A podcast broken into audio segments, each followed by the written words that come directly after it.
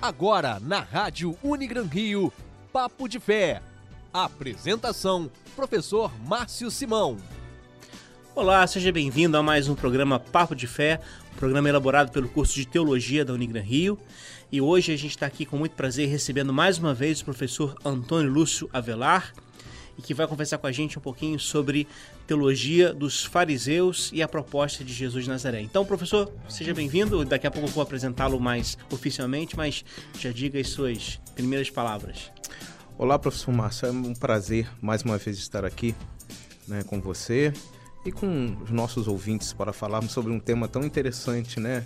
Tão importante. É, por muitas vezes é, comentamos a, a, praticamente o termo fariseu está na boca do povo, mas parece que o povo não, não, não sabe muito, não se aprofunda muito na, é, em relação a esse grupo, né?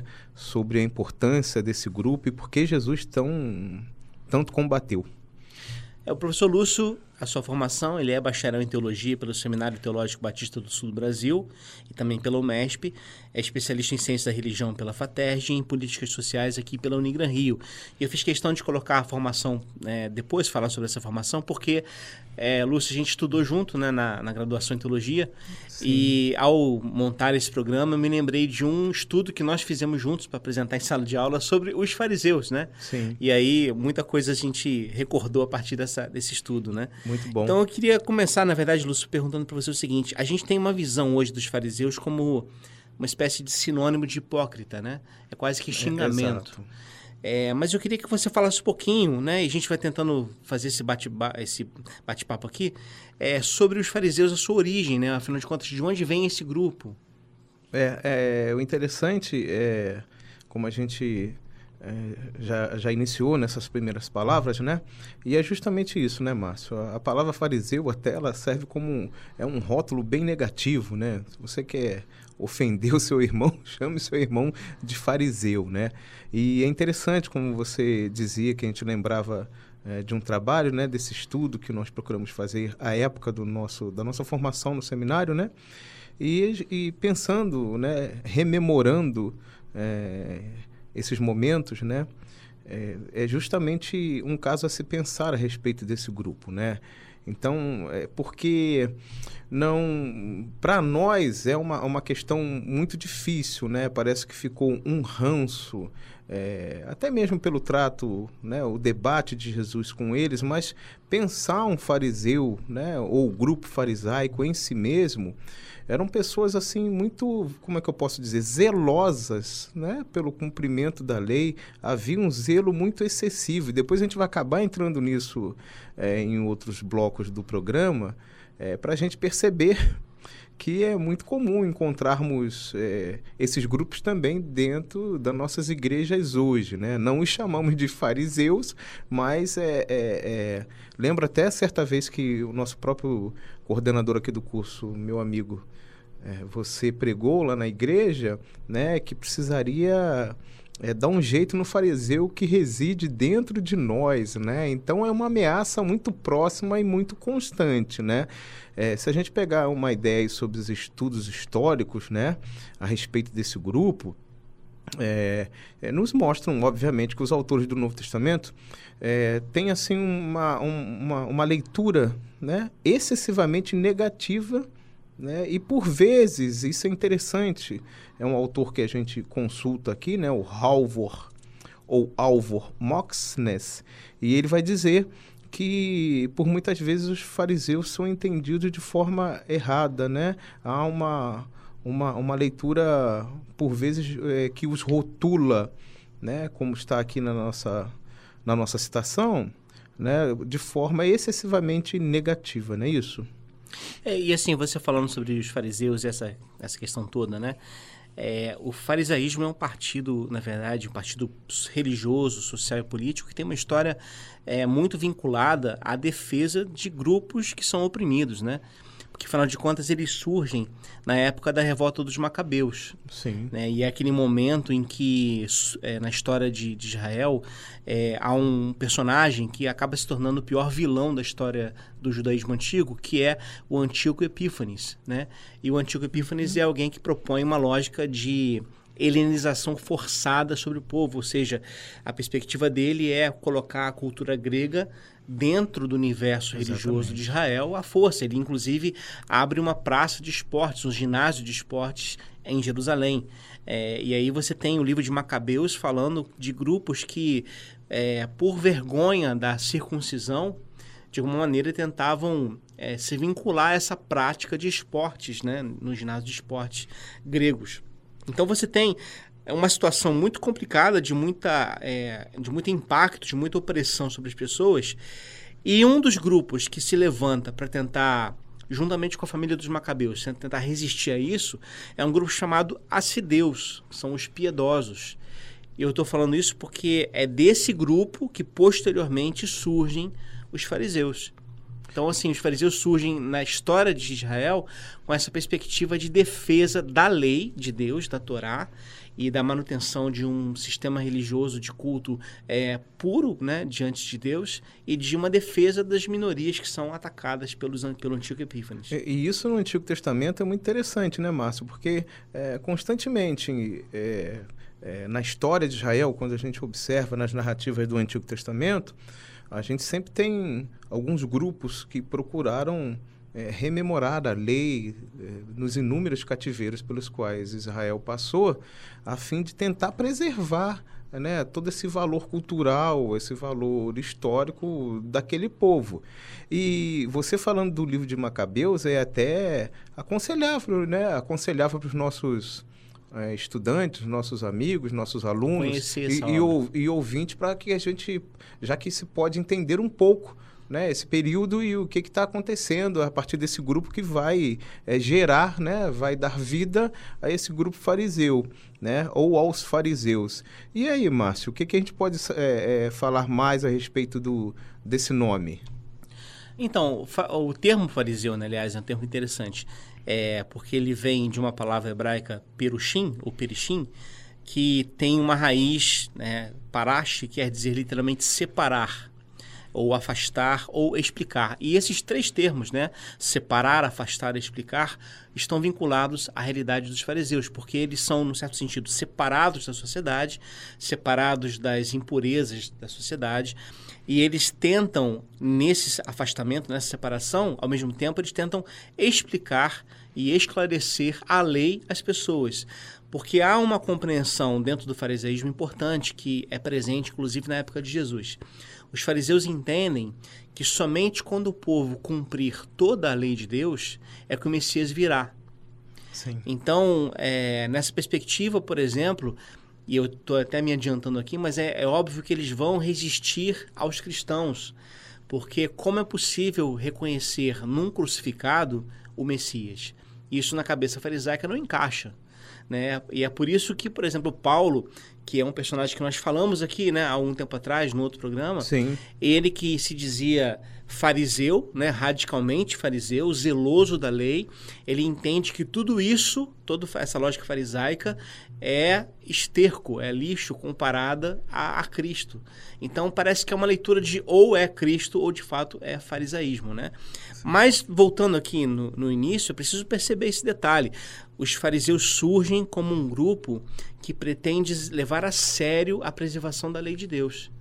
É, ah, dos acideus que eu mencionei anteriormente, você tem o surgimento de dois grupos que vão ser importantes no, Antigo, no Novo Testamento.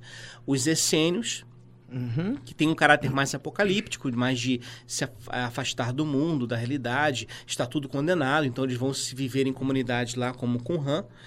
E os fariseus, que vão apoiar uma política religiosa é, de reforma do período asmoneu, mas que vão, de alguma maneira, buscar a liberdade de culto dentro do templo. Então, os fariseus eles vão de alguma maneira ganhando espaço como defensores dessa lei e defensores dessa lógica templária. Né? E é interessante perceber isso. E eu queria, a gente vai voltar a isso daqui a pouco no próximo bloco, mas eu queria, Lúcio, no próximo bloco que você mencionasse algumas crenças farisaicas que estão contidas no Talmud, que é um texto básico dos fariseus. Então, a gente vai começar o próximo bloco falando sobre isso. Então, daqui a pouco a gente volta. うん。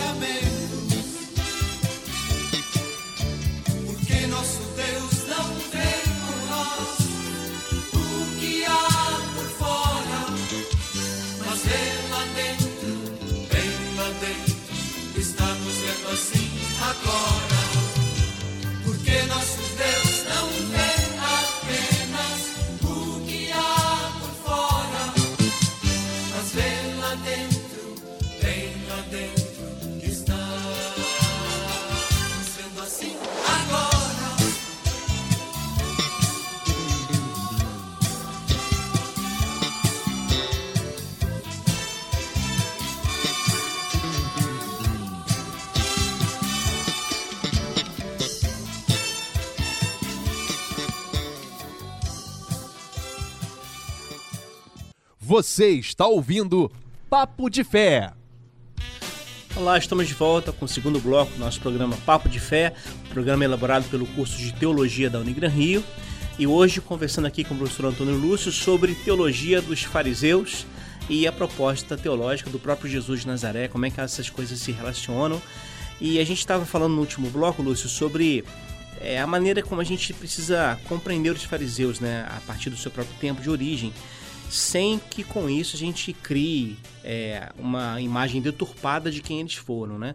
E aí, só para ilustrar o que eu estou falando, é, você tem aí, né, você trouxe algumas doutrinas e crenças farisaicas que estão presentes no Talmud, né, que é um, um comentário farisaico mesmo. Queria que você falasse um pouquinho acerca disso.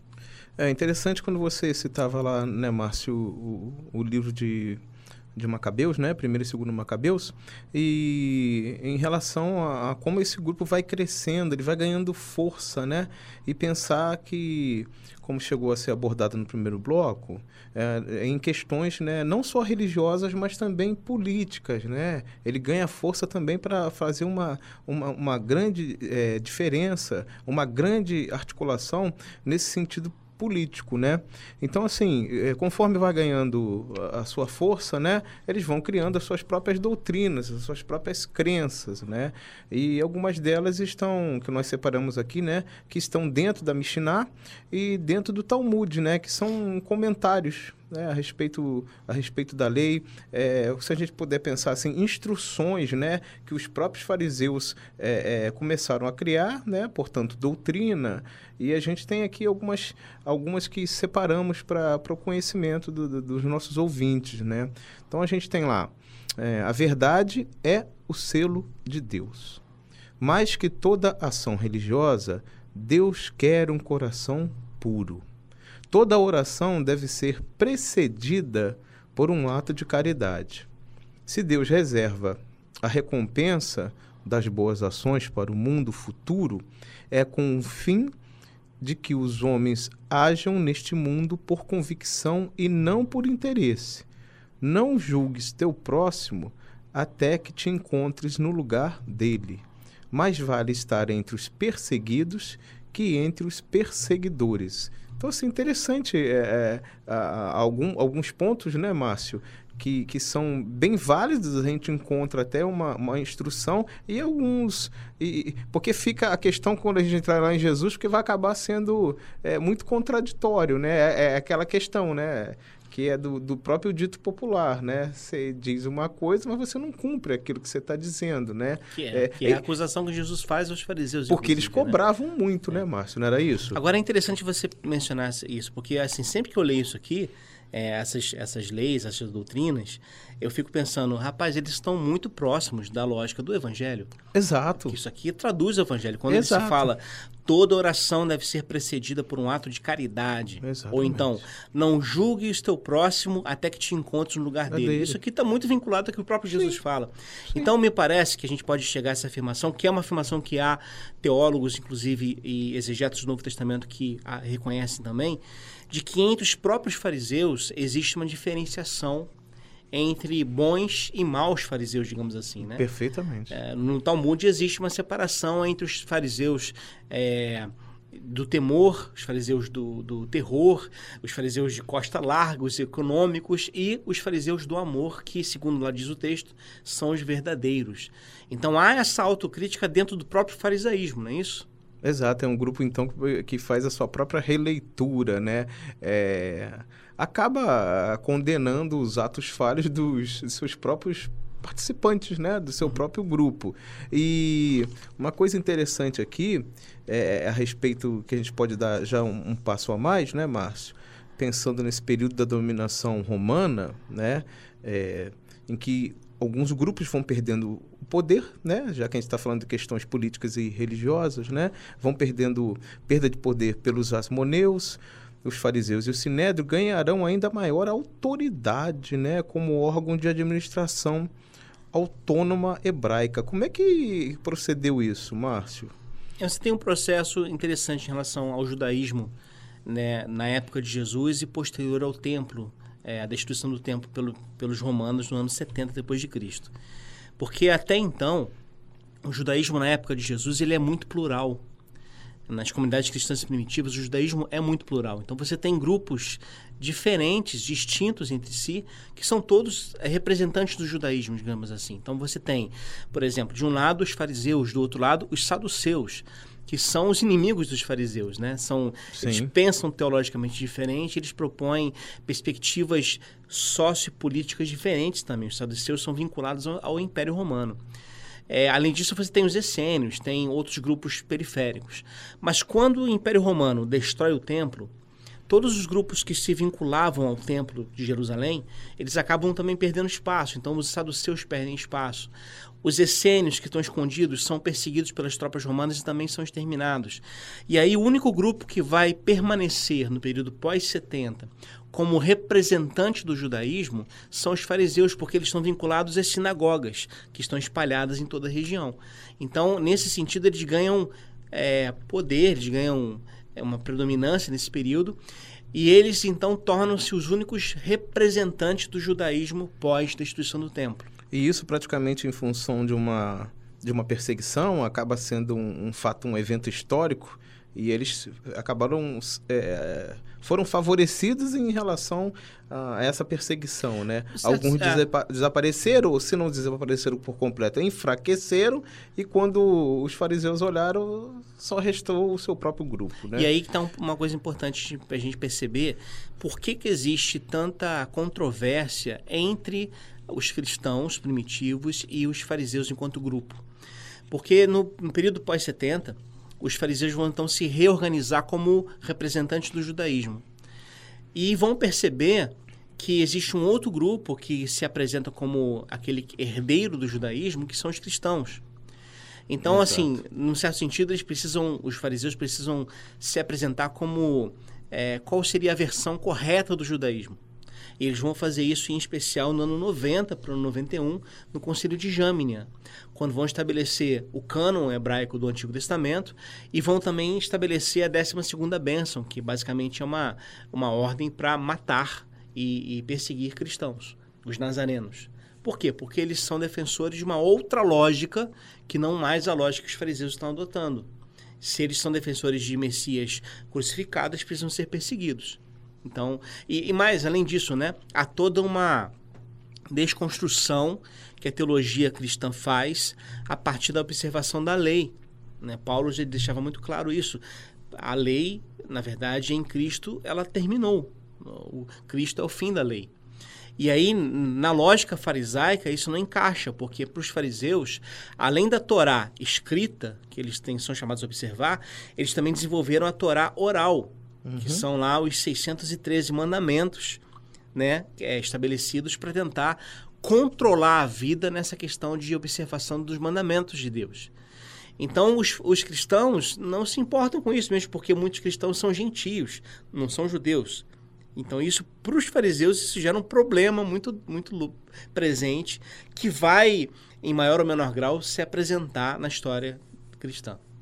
É, como a gente tem, tem aqui, né, Márcio? É, para o fariseu, a lei era o eterno discurso sobre as coisas eternas. O interessante é que quando a gente começa a olhar todos esses grupos, a partir da nossa a discussão no primeiro bloco, que a gente fala muito sobre o livro de Macabeus, o judaísmo era plural, né? Ele era o, o, o, judaísmo era plural, isso é muito interessante, mas o ódio acaba prevalecendo, como você o, diz. O judaísmo. Aí, que a décima segunda é, bênção. bênção, né? Seria então uma, uma ordenança, uma autoridade para poder exterminar os grupos que pensassem de forma ao contrário aos Sim. fariseus, né? É interessante o seguinte, todo, toda religião, todo e aí o judaísmo não é diferente disso, assim como o cristianismo também não é, ele nasce plural e nasce sincrético, nasce misturado. É, o que há é que, no decorrer da história, certos grupos se apresentam como monopolizadores do acesso ao sagrado e, em nome disso, vão perseguir os que pensam diferente. É o que aconteceu na história cristã. É, então, acho que a gente poderia apresentar aqui, Lúcio, essa relação agora entre fariseus e cristãos Sim. mas que tem como base a relação do próprio Jesus de Nazaré com os cristãos. Com os fariseus. Porque o, o evangelho apresenta Jesus em constante oposição aos fariseus. Sempre. E é, a gente teria que fazer essa pergunta, então, que é uma pergunta que a gente vai responder no próximo bloco. Por que Jesus se irritou profundamente com esse grupo? Então, daqui a pouco a gente volta com mais Papo de Fé.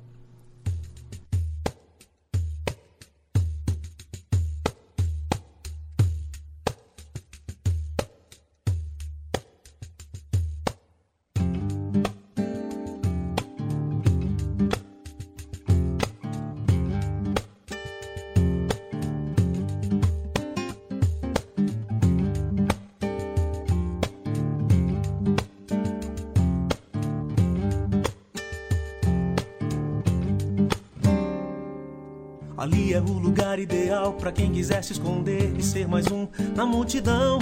Ali é onde os homens se abraçam, mas na hora de pagar o preço, lavam as mãos. Ali é onde todos se encontram, mas acabam se perdendo por achar que são invencíveis. Ali não há lugar para tristeza, para angústia, para dor ou para gemidos inexprimíveis. Não, Deus não em templos feitos por mãos de homens. Deus não será jamais acorrentado às paredes de uma religião. Deus não habita mais em templos feitos por mãos de homens. Deus não será jamais enclausurado na escuridão de quem ainda tem um coração de pedra.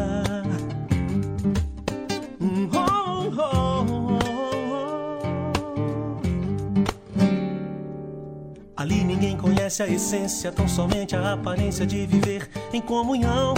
Ali é onde os loucos se entendem, onde os sábios se prendem ao valor da tradição. Um falso paraíso presente, um fanatismo distante, um cristianismo sem direção. Ali é onde todos proíbem, onde todos permitem, onde são assim, nem sim, nem não.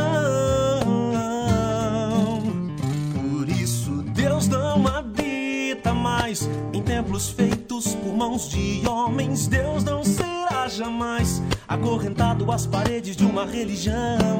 Deus não habita mais em templos feitos por mãos de homens. Deus não será jamais enclausurado na escuridão de quem ainda tem oh, um coração de pedra.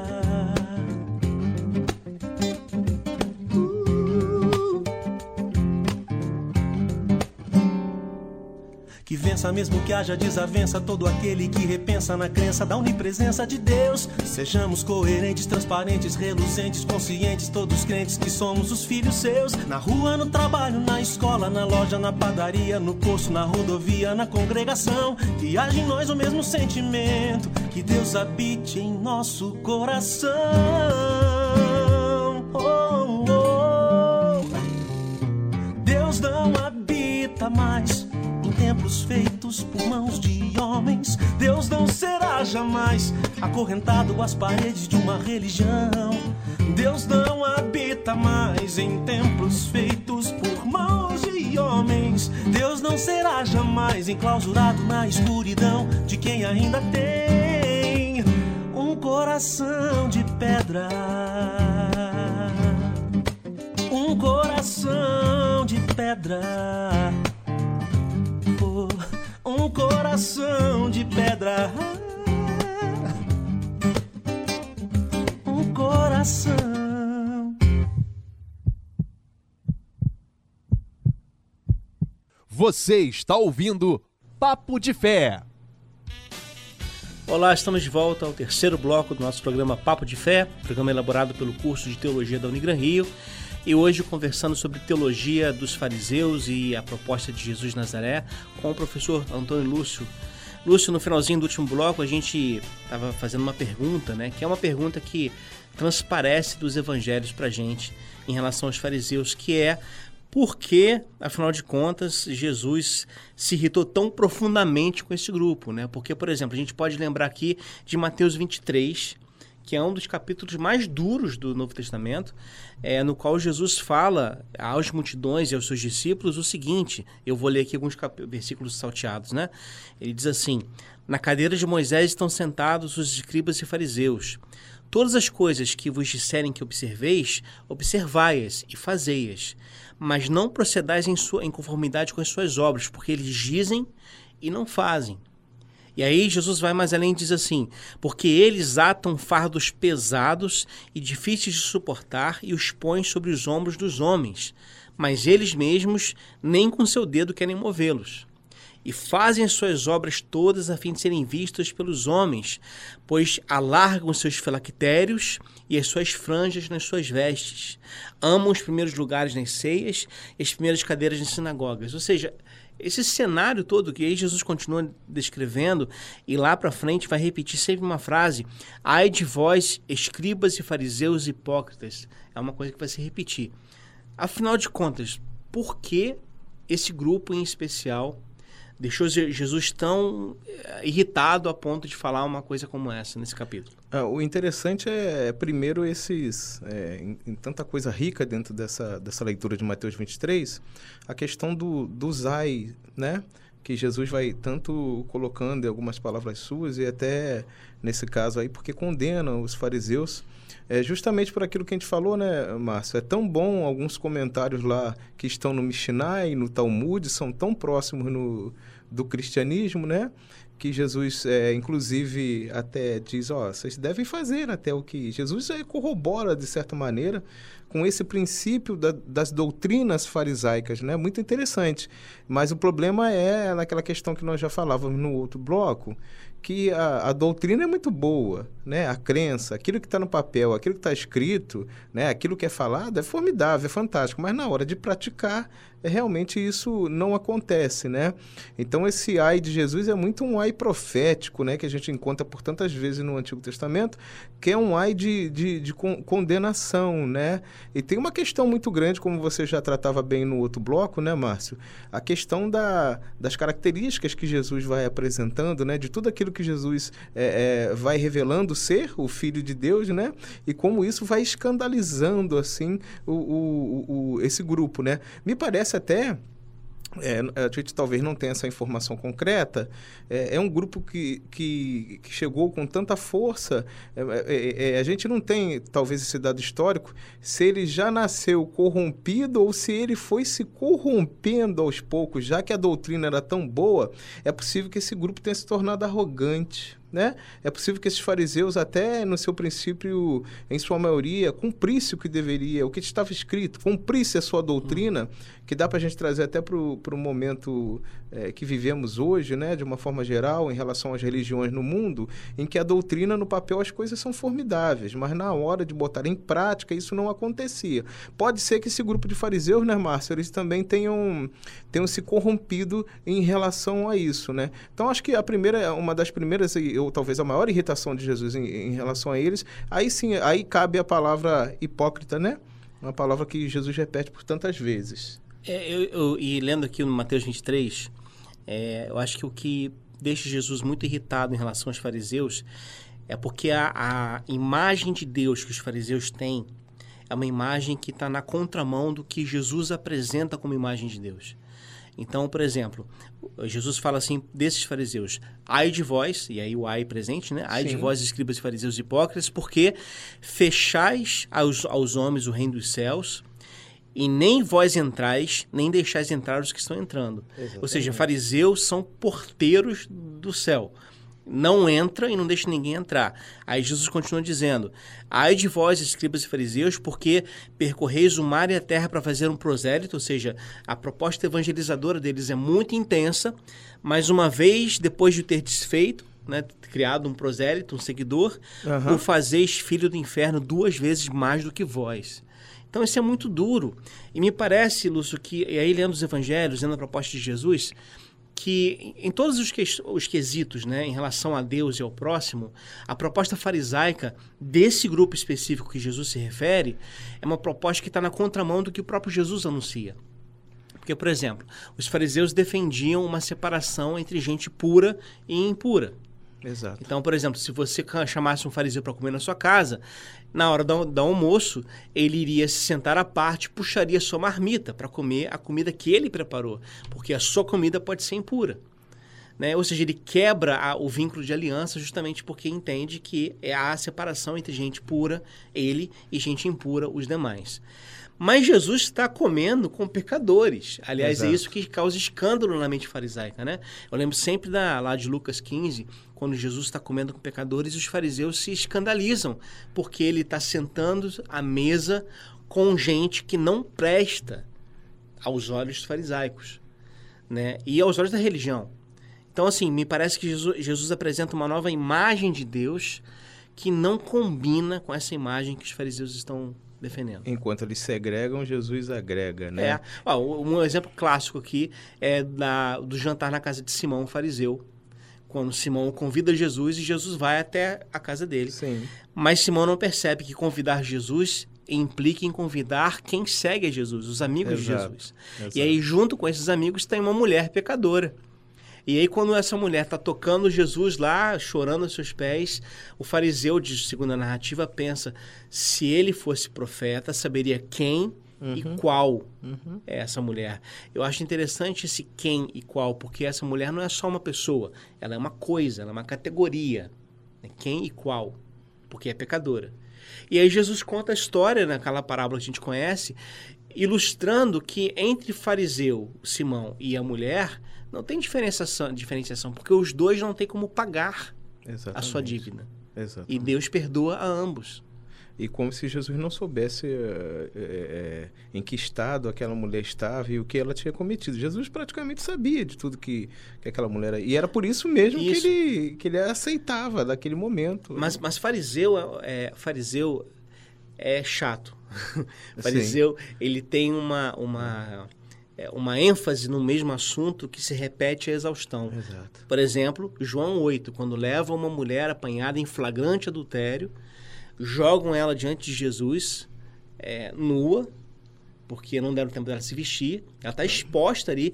A- Aliás, a expuseram durante todo o trajeto, desde o É quarto claro. onde a encontraram Uhum. até o templo. Exato. E a fala dos fariseus lá é: Senhor, essa mulher tem que ser morta. E aí Jesus não responde nada. E eles insistem na pergunta, porque eles são chatos. Essa mulher tem que ser morta. E aí Jesus responde de tal maneira a perceber, a mostrar que a leitura que eles fazem de Deus e da vida está muito incorreta. Verdade. É, em relação a isso, a gente ainda tem mais um, um tempinho, Márcio? Né? Tem dentro desse bloco? Um Ah, minuto. Um minuto só? Ah, então a gente deixa para continuar no próximo bloco, para a gente falar um pouco mais a respeito dos fariseus como partido político, né? Eu acho que isso vai ser muito interessante, né?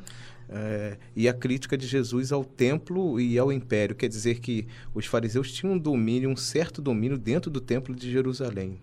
É, tem, Né? tinha uma certa influência. Uma A- influência, é. melhor dizendo. Porque né? a influência deles era em relação ao povo, né? Então, a- o controle que eles tinham em relação ao povo se, eh, se espelhava... Eles eram muito inteligentes, né, Márcio? Quem controla o povo, né, é, tem, tem, tem como Vamos controlar voltar. todo o restante. Voltaremos a isso no próximo bloco.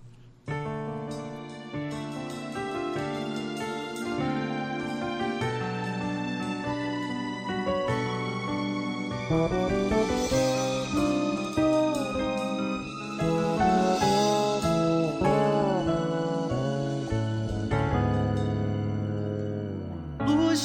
radia, ilumina o olhar. A tua lei é perfeita assim. Faz reviver meu coração, gosto de festa brotar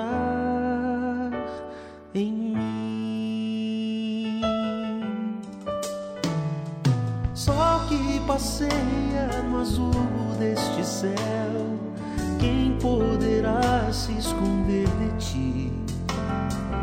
Justa medida, peso fiel, doces palavras, favos de mel. Assim compreendo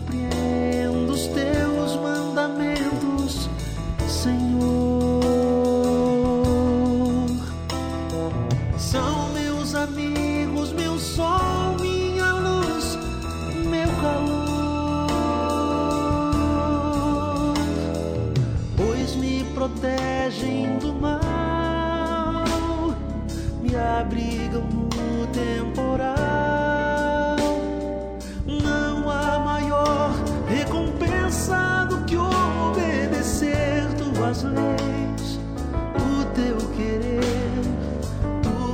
Palavra. Sejam por isso agradáveis a ti todas as minhas palavras e o que me vai no coração encontre em ti toda aceitação. Assim compreendo os teus mandamentos, Senhor. São meus amigos, meu sol, minha luz, meu calor. Pois me protegem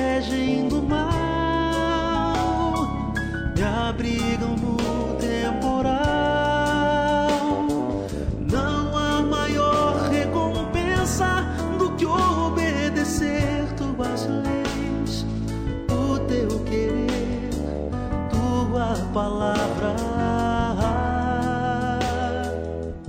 Sejam por isso agradáveis a ti todas as minhas palavras. E o que me vai no coração encontre em ti toda aceitação.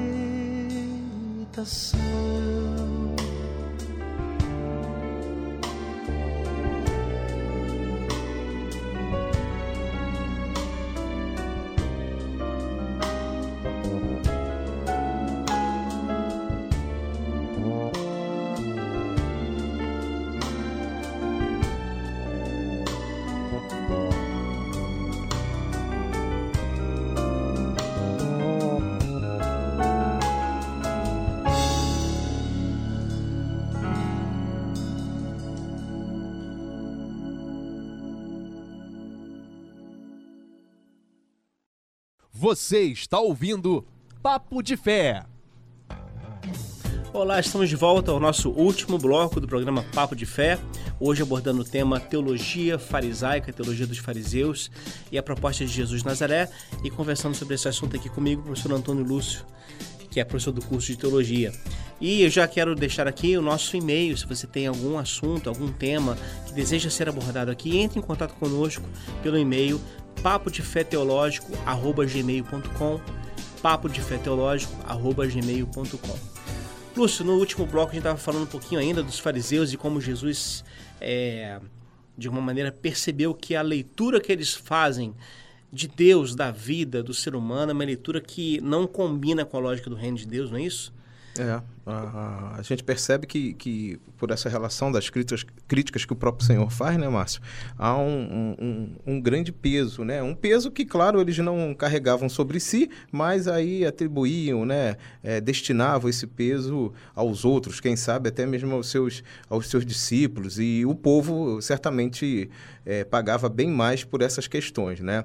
Ah, por isso, tanto escândalo que Jesus vai, vai causar, né? Porque Jesus acolhe, porque Jesus vai dizer que é, tudo que vem dele é bem leve, é bem suave, né? Então Jesus é, é aquele que transmite verdadeiramente o amor do Pai, né? Há, há uma percepção, né, Márcio, do a forma como o fariseu entende a, a Deus é nisso há uma tá, tá bem distante da maneira como como Jesus vem e se apresenta sendo o filho de Deus, que para eles isso é tão odioso, né? E aí a gente tem essa ideia que eu acho que que, que, vale a pena a gente discutir um pouco também, nesse último bloco, sobre essa questão política, né? Essa crítica que Jesus faz ao templo e ao império, né, Márcio? É, porque a gente tem esse, esse hábito de pensar o século I com a nossa cabeça de século XXI. E aí a gente às vezes não entende que religião e política na Palestina no primeiro século são coisas in, intimamente ligadas. Então você não tem como falar de uma sem falar de outra. É, o, os fariseus são um partido religioso, mas também são político. É, e aí você tem um Jesus participando politicamente na sua sociedade. Em que sentido? É óbvio não no sentido de política partidária. Né? Jesus não abre um partido político, não se filia a nenhum partido, Exato. nem dos já existentes lá. É, mas ele tem uma atuação política no sentido de enfrentamento destas questões que são questões vinculadas à vida. Então, por exemplo, quando ele vai ao templo em Jerusalém, a ida dele ao templo é percebida pelo Império Romano e pelas, pelas elites religiosas como um confrontamento político. Exatamente. E aliás é por isso que ele é morto, né? Porque a gente precisa lembrar, a pena que Jesus recebe é a cruz. E a cruz é uma pena do Império Romano. Não é uma pena do judaísmo. Ou seja, Jesus é morto com o mesmo tipo de, de, de, de ferramenta né, de, de morte que era dada aos terroristas, aos considerados terroristas do Império. Então a gente lê lá o texto que diz que Jesus foi, foi crucificado entre dois ladrões. Às vezes a gente pensa que eram ladrões como batedores de carteira, por exemplo, mas não. Era gente que de alguma maneira representava um risco real ao Império Romano. Uma grande ameaça. E Jesus está nesse grupo. Mas por que, que ele está nesse grupo? Né? É porque, de alguma maneira, a fala dele tem a ver com toda a realidade da vida, inclusive as questões sociopolíticas. Essa, essa, essa Palestina do primeiro século, né, Márcia, é uma Palestina muito injusta, né? É, tanto do ponto de vista da, da própria religiosidade, da qual os, fariseus tinham uma grande força, né? Como desse ponto do Estado, da política do Império Romano, né? É, é, o povo sofre demais, né? É, não bastasse o peso então do Estado, do domínio do Império Romano, ainda tinha o peso, Da o peso religião. da religião. E a religião Né? é uma coisa que cansa. Você citou agora há pouco o texto que Jesus fala, né? É, sobre o seu fardo ser leve. A gente precisa lembrar que esse texto, esse convite de Jesus, vinde a mim, vocês que estão cansados, sobrecarregados, esse, esse, essa passagem ela é dita para gente religiosa, para pessoas que estavam debaixo da tutela do dos fariseus. Exatamente. E é justamente por causa disso, porque o peso é muito grande. Porque o que está na, na base dessa lógica? Está uma percepção é, sobre Deus de um Deus vigilante, controlador, de um Deus é, que vai de uma maneira, de forma meritocrática, abençoar aqueles que se esforçam e castigar os que não se esforçam. Porque no fa- farisaísmo a perspectiva era essa mesmo. Como é que era a compreensão da lei? A lei que no início é uma coisa boa, pra, é sinal da aliança de Deus com o povo, na lógica farisaica vai se tornando um- uma espécie de mediador entre Deus e as pessoas. De tal maneira que quem cumpre a lei não precisa da misericórdia de Deus. Já se basta. É por isso que a gente tem aquela oração do, que Jesus fala, né, como exemplo, do fariseu e do publicano, que vão no templo orar e o fariseu ora de si para si, dizendo: Eu te dou graça, Senhor, porque eu não sou como os demais, porque eu faço todos os quesitos da lei. E era um fato, ele cumpria aquilo tudo que está falando. Exato. Então, a questão é a seguinte, é que na lógica de Jesus de Nazaré, Deus não é esse ser que age pela lente meritocrática, mas é um ser que age pela lente da graça. E essa perspectiva da graça é uma perspectiva que destrói a religião nesse sentido, né? E, e- e, assim, se tornou uma obsessão, né, Márcio? Porque nessa questão de chegar aquelas coisas que a gente chega a pontuar, né, é, em algum em algum programa a gente já deve ter falado a respeito disso, a questão da da escatologia, a questão do, do verdadeiro Messias, né? É, é, essa obsessão de ter novamente um Israel dominando, né, por cima, no topo do mundo, né, é, virou uma obsessão e que é, é, não precisa ter o amor, é pela dor mesmo, uma frase muito comum até para nossa realidade de igreja, pra, dentro de alguns segmentos religiosos hoje, né, que é, é, foca bem essa questão na dor, no sofrimento, né, a, a pureza que não vem pelo amor, mas uma certa pureza. Não, é, Né? olha, Lúcio, é, é como, é, é como a gente pensa, por exemplo, santidade, no nosso, Ah, nosso meio evangélico hoje, né? Santidade é privação de coisas. É, basicamente se reduz à culinária evangélica, é não comer, não beber certas coisas. Sim, sim. E isso é um problema, porque santidade, segundo a lógica do evangelho, é uma coisa que brota de dentro para fora, produzida pelo mesmo Espírito de Deus que nos salva.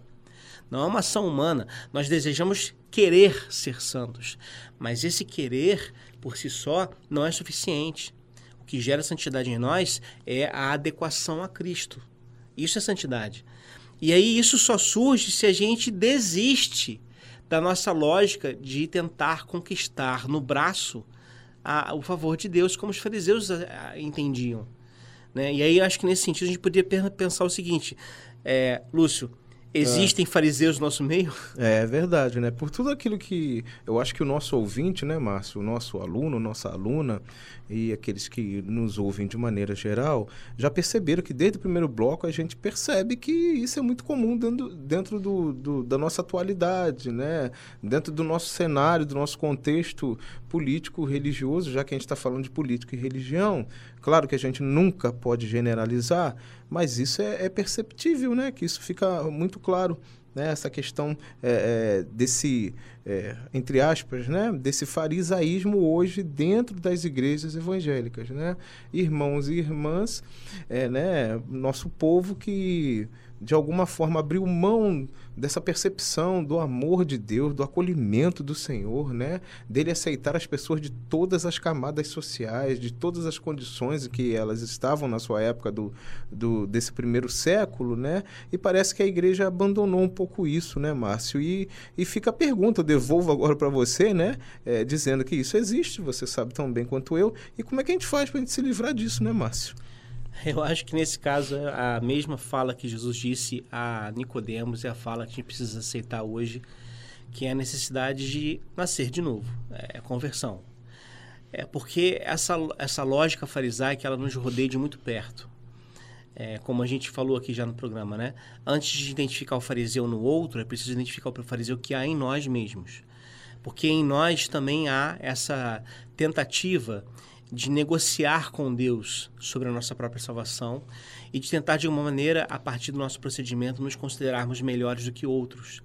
Eu lembro muito aqui daquela parábola que Jesus conta dos trabalhadores na vinha, quando fala que é, um trabalhador foi é, foi contratado, um grupo de trabalhadores foi contratado no início do dia Exato. e foi é, comprometido a eles um denário. Só que no decorrer do dia, o dono da vinha percebe que tem mais vinha que trabalhador, então ele volta à praça e fica contratando outras pessoas sem falar em preço. E lá para as 5 horas da tarde, ele volta à praça e tem um grupo lá que não fez nada o dia inteiro. Eles ficaram lá à toa, jogando gamão na praça. É obviamente não à toa, porque isso é uma, uma ilustração de como era difícil a vida na Palestina no primeiro século. O pessoal não tem como conseguir trabalho. Uhum. Não é que eles não queiram, é que não Exato. tem possibilidade. É importante essa correção. É. E aí, é, ele chega para essas pessoas e diz: ninguém contratou vocês? Não. Então vem trabalhar para mim, vou pagar o que é justo. Eles, esse pessoal mal chega na vinha mal começa o trabalho, acabou, já dá, encerra o dia. Acabou o expediente. E aí, quando chega o momento de pagamento, o senhor da vinha dá a esse pessoal que trabalhou uma hora só um denário que é o salário de um dia inteiro. E é interessante que no texto grego isso traduz muito bem. A impressão que dá é que o pessoal que trabalhou o dia inteiro montou uma comitiva, um grupo, um sindicato um para discutir. Exato. Olha, se é assim, nós trabalhamos o dia inteiro, a gente está rico. Gente tá o, o que na concepção deles era até justo, né, é, Márcio? É, né? é justo. No pensamento deles, não, vou lá falar, é porque tem alguma coisa de errado. O fariseísmo é justo. É justo nesse sentido. Quem se esforça mais, ganha mais. Quem Sim. se esforça menos, ganha menos. É meritocrático. Se estivéssemos lá no meio, faríamos a mesma é. coisa, né? O que está acontecendo? só que a grande diferença é que quando Jesus fala para esse pessoal, né, na, na pessoa do Senhor, né, que diz para esse pessoal: olha só, eu não contratei com vocês um denário, então pega o que é seu, ou o meu dinheiro é meu, eu faço o que eu quero com ele. Exato. Ou são maus os teus olhos porque eu sou bom. Pronto. Quer dizer, é, o que Jesus ilustra aqui? Primeiro, que não existe essa lógica meritocrática no reino de Deus. Não há. Não há como medir essa questão de que um faz mais, um se esforça mais, um ora mais, um vai à vigília mais do que o outro. Porque se é assim, a gente cria uma competição que vai acabar causando mal para nós mesmos. Né? Aquela lógica de que se o meu irmão subiu um monte de um quilômetro, eu vou subir um monte de dois quilômetros. Exato. Né? Se ele jejuou durante um dia, eu vou jejuar durante três dias. E é uma competição que não tem fim, não é por aí. A lógica do reino de Deus não é meritocrática, é graça. E graça é graça de Deus. Ele dá a quem ele quiser. Ele dá igual a quem trabalhou o dia inteiro, a quem trabalhou só uma hora. E a grande questão que a gente precisa se perguntar é o seguinte, que é o que ele pergunta lá para o pessoal, os trabalhadores. É, vocês são maus porque eu sou bom? Quer dizer, é de uma maneira perceber que às vezes a graça de Deus que se derrama sobre todo mundo, inclusive grupos que a gente acha e não deveriam receber isso. porque não são merecedores, essa graça escandaliza e essa graça muitas vezes desperta em nós maldade. Que é essa lógica farisaica de olhar para o outro e dizer: não é justo, ele não merece, eu sou melhor que ele. Exatamente. Então, então acho que está muito presente na nossa realidade de igreja hoje Sim, essa proposta. E a única maneira de vencer isso é conversão.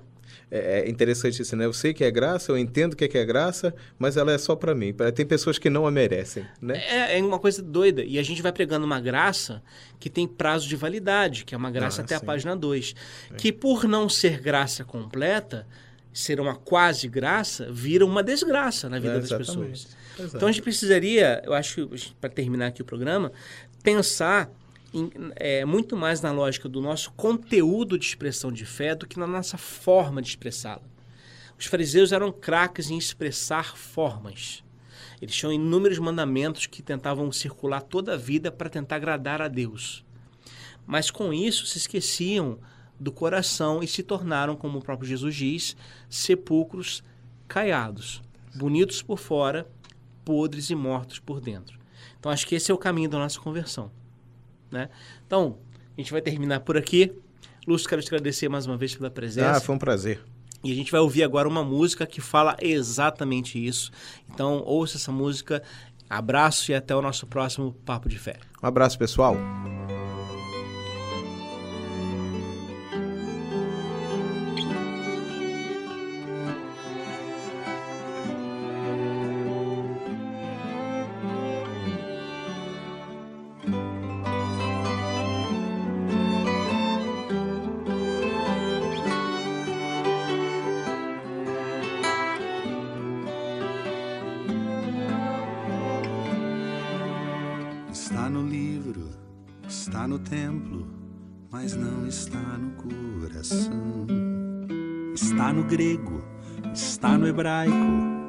Mas não se fez encarnação. Está na forma, está nas formas, mas Deus do céu como serão os dias que estão por vir, debaixo de tanta opressão. Está na letra, está na lupa, e lá se foi a compaixão. Está nos lábios, está na lábia, quem há muito já não tem noção. Dos desvarios, dos vãos desvios, da estupidez, da ostentação, em olhos que não querem ver a sua própria condição. E a lábia é falsa, e os lábios tremem, e a lupa aumenta, e a letra mata, e a língua é pobre, e o livro fecha, e o templo é pedra. E a lábia é falsa, e os lábios tremem, e a lupa aumenta, e a letra mata, e a língua é pobre, e o livro fecha, e o templo é pedra. Está no livro, está no tempo, mas não está no coração. Está no grego, está no hebraico, fez encarnação. Está na forma, está nas formas, mas Deus do céu será os dias que estão por vir, debaixo de tanta opressão. Está na letra, está na lupa, e lá se foi a compaixão. Está nos lábios, está na lábia, de quem há muito já não tem noção. Dos desvarios, dos vãos desvios, da estupidez, da ostentação. Em olhos que não querem ver a sua própria condição. E a lábia é falsa, e os lábios tremem, e a lupa aumenta, e a letra mata,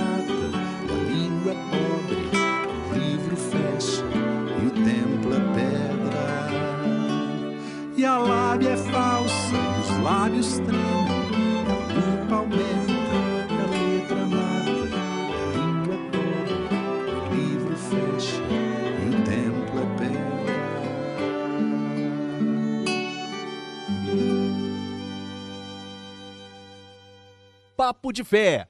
Apresentação: Professor Márcio Simão.